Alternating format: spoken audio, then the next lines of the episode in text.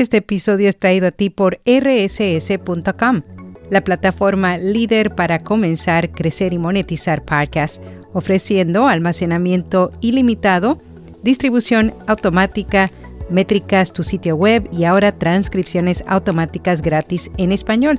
Para detalles, haz clic en las notas.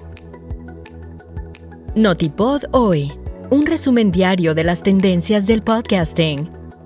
Revelan que 5 de cada 6 estadounidenses escuchan audio con publicidad todos los días. Además, estudio de podcasting se convierte en una editorial de audiolibros multilingüe. Yo soy Aracel Rivera. Bienvenido a Notipod hoy.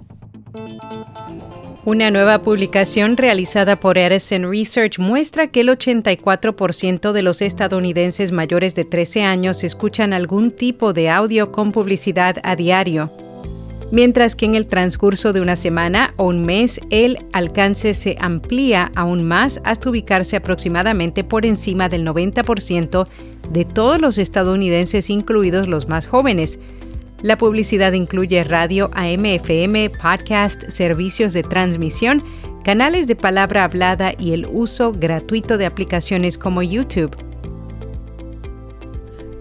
Studio 80 se convierte en una editorial de audiolibros multilingüe. A través de una publicación en LinkedIn, la productora de podcast multilingües anunció que a partir del 2024, Studio 80 pasará de ser una empresa únicamente de podcast a una editorial de audio multilingüe. Esto significa que están transformando la manera en que las personas acceden a su contenido original ofreciendo un formato completamente nuevo y es el de los audiolibros. Para ello se han asociado con la plataforma de distribución internacional de libros Bookwire. En cuanto a sus motivos, según lo publicado, se debe a que no quieren depender únicamente de los ingresos por publicidad o del trabajo por encargo afirman que la web abierta desaparecerá. El informe hacia el final de la web abierta realizado por el experto en comunicación digital Pepe Cerezo establece 10 claves y tendencias para el presente año. Las mismas se basan principalmente en el fin de las cookies, en la inteligencia artificial como agente transformador la TikTokización de la información. A lo largo del documento expone cada punto mientras cita a otros autores y estudios.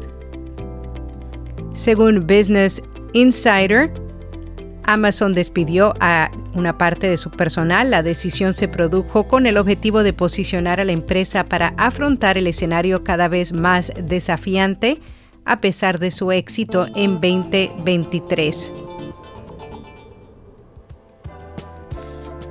¿Cómo el marketing de una película puede servir de inspiración para un podcast? Un artículo publicado por Marketing Profs analiza la película de Barbie ambientada en 2022 para comprender las mentes brillantes detrás del marketing, pero sobre todo para conocer las lecciones que los podcasts de marca pueden aprender de ellos.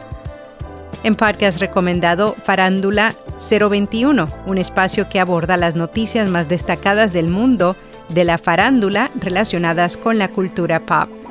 Y hasta aquí, no tipo de hoy.